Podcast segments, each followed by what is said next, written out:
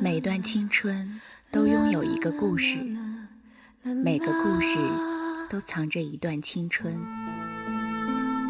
你的故事里有我，我的故事里有他，或忧伤，或快乐，或感人，或疼痛。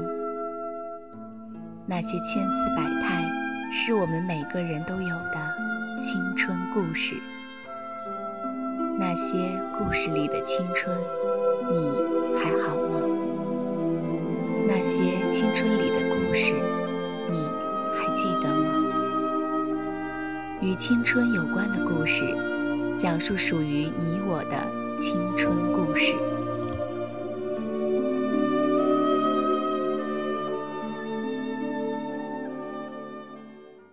Stacks on deck.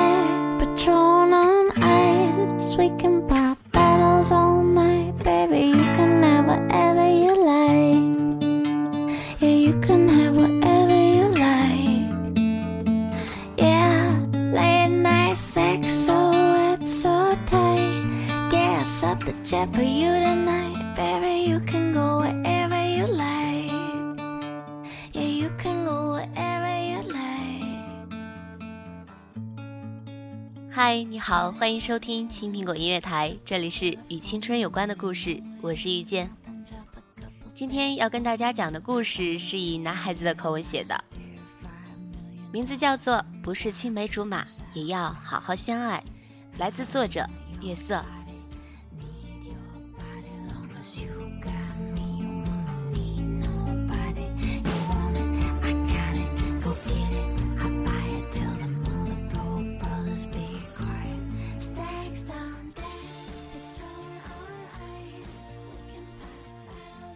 他紧紧跟在我后面，我走他走，我停他也停。原本想把他累倒，结果竟然是我走不动了。别再跟着我了，行不行？我哭丧着脸，不行。他叉着腰大口喘气，你必须管，去把你女朋友抢回来，别让她再跟罗斐在一起。拜托，她不是我女朋友了，去年就不是了。那也是你不对，谁让你跟他分手的？如果你们还在一起，他怎么会认识罗斐？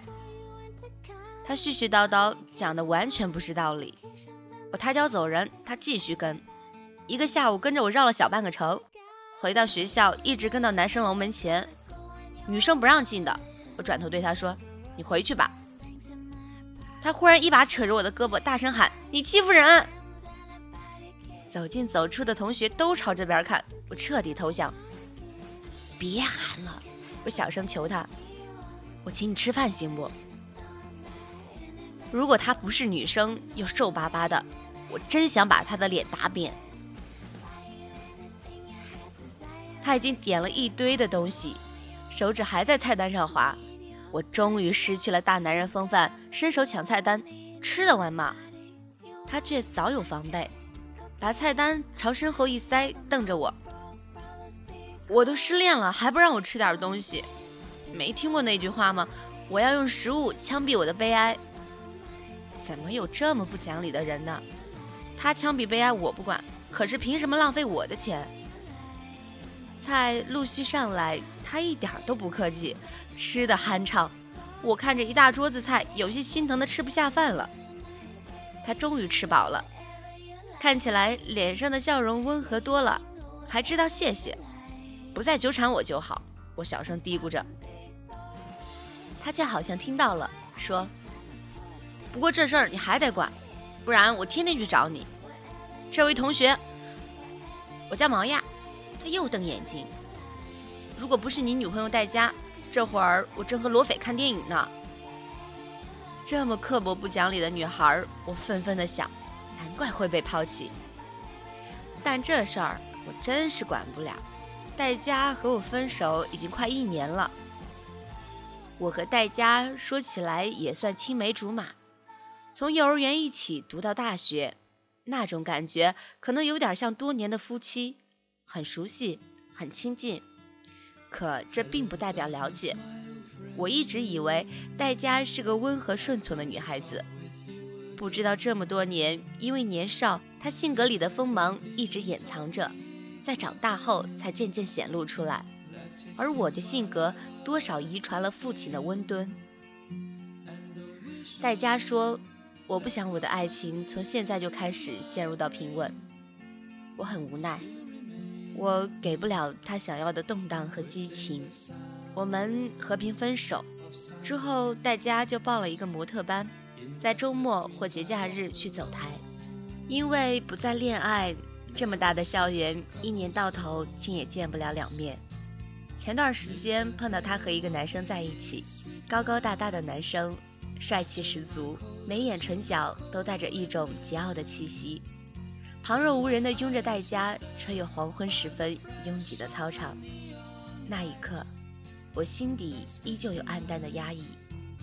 我喜欢了戴佳很多年。那种喜欢成了我生活里的习惯，但失去他却是注定的。就像分手的时候，戴佳冲我嚷：“你就不能拒绝吗？你就不能不允许我离开你？你就不能有点激情？”但说什么都晚了，他所说的那些我并没有去做，即使做了一次又怎样？改变不了根本。因为毛亚的无理取闹，我知道了戴家新男朋友的名字罗斐，体育系很有名气的男生。毛亚说，罗斐是为了戴家才和他分手的。不管怎样拒绝，还是被毛亚灌输了一些他和罗斐的往事。他们竟然也是青梅竹马，他们从小住在同一个院子里。用毛亚的话来说，这么多年他一直享受着罗斐的保护和宠爱。他是为了罗斐才考来这个城市的，奇怪，这是什么破地方？怎么青梅竹马到了这里就都完蛋了？王亚皱着眉头说了这句话，我忍不住笑了起来。精灵古怪的女孩子，满脑子的莫名其妙。可我真的摆脱不了他，他真能做出来像棵小松树一样的站楼底下等。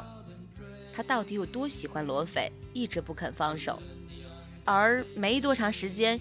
一宿舍的同学都认定她是我新交的女朋友，评价也挺一致，蛮可爱的，尤其是那张圆嘟嘟的脸。圆嘟嘟，我怎么记得第一次见她时，她的小脸瘦得像柳条？再见到她，我把她拉到太阳底下仔细看，天，果真成了圆嘟嘟。他被我看得莫名其妙。你是不是有好消息告诉我？我答非所问。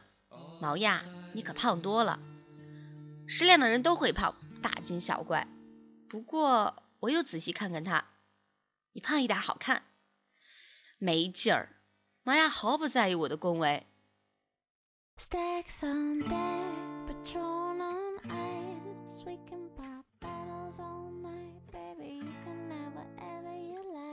你是不是一直骗我？你就没去找过戴佳是不是？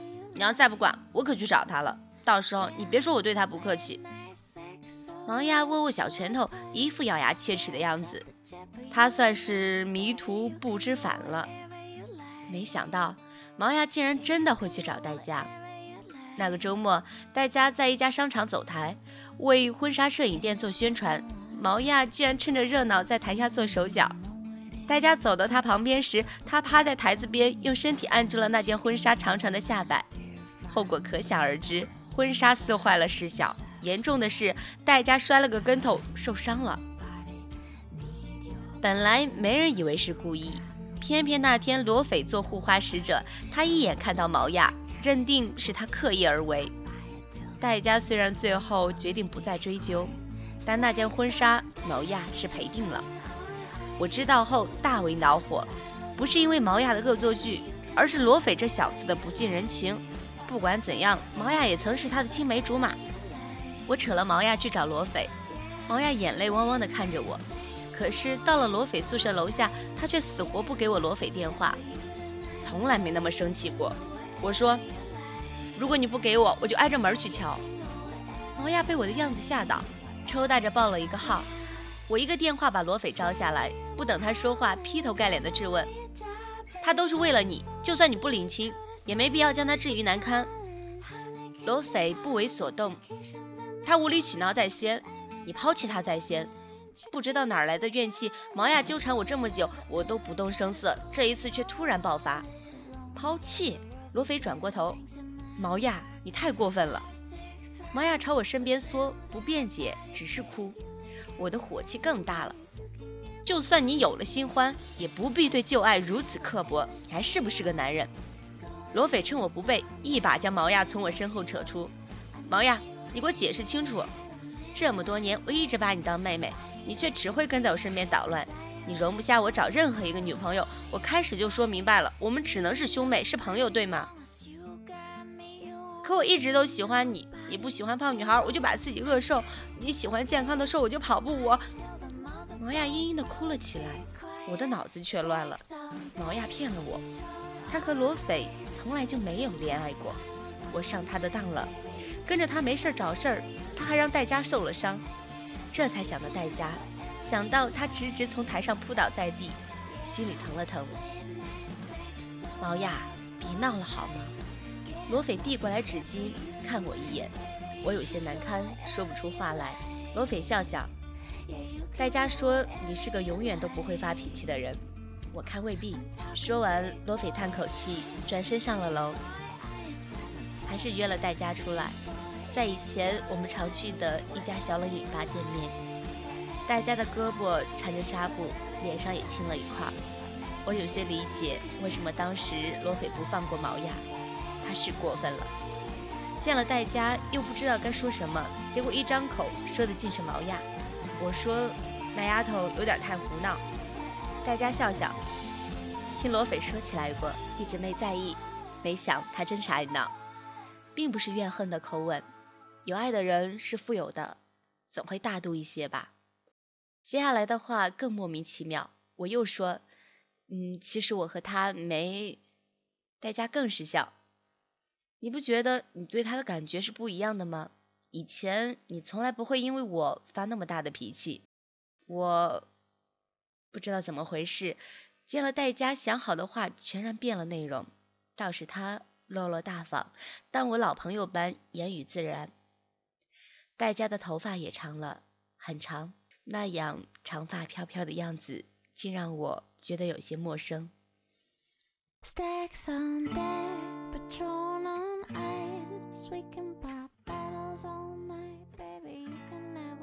毛亚始终低着头，我把菜单递给他，他不接，英雄气短的样子，差点被你陷害了。我一边教训他，一边点菜。终于轮到我耀武扬威，他要是没女朋友，我肯定有机会的。他小声辩解。跟着他就那么好，当他女朋友能幸福死吗？我的声音比他大很多倍，幼稚。我实在不知道该怎么对他讲这个道理。没想他先醒悟了，我再也不会喜欢他了。他让我花了那么多钱，我终于笑起来。他可真够幼稚的。可是这么幼稚的女孩，又这么爱胡闹，不管着他点儿怎么行呢？于是我替他叫了一堆他爱吃的菜，吃吧。我真觉得你胖点好看。刚才嘟着的嘴巴立刻咧开了，真的。我真是拿他没办法。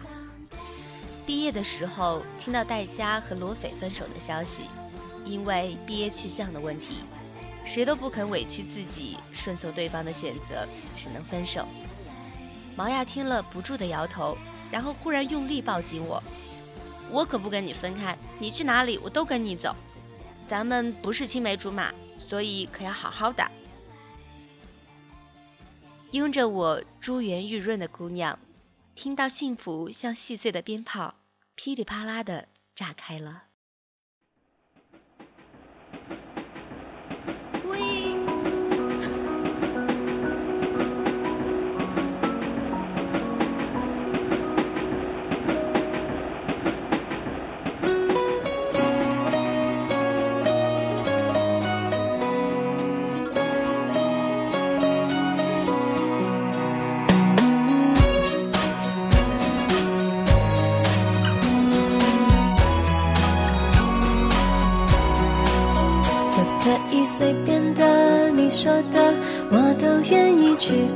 小火车摆动的旋律，都可以是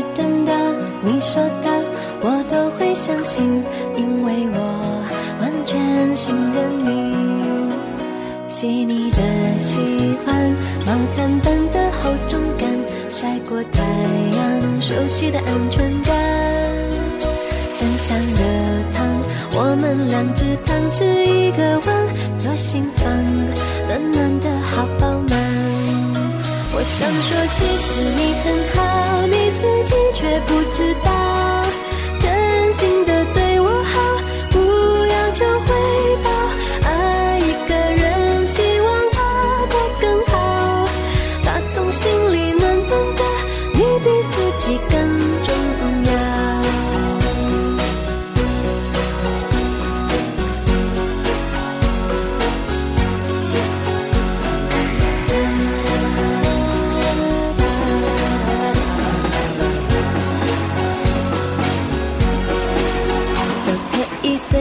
的，你说的我都愿意去。回忆里满足的旋律，都可以是真的，你说的我都会相信，因为我完全信任你。细腻的喜欢，你手掌的厚实感，什么困难都觉得有希望。我哼着歌，自然的就接下一段我知道暖暖就在胸膛。我想说其实你很好你自己却不知道真心的对我好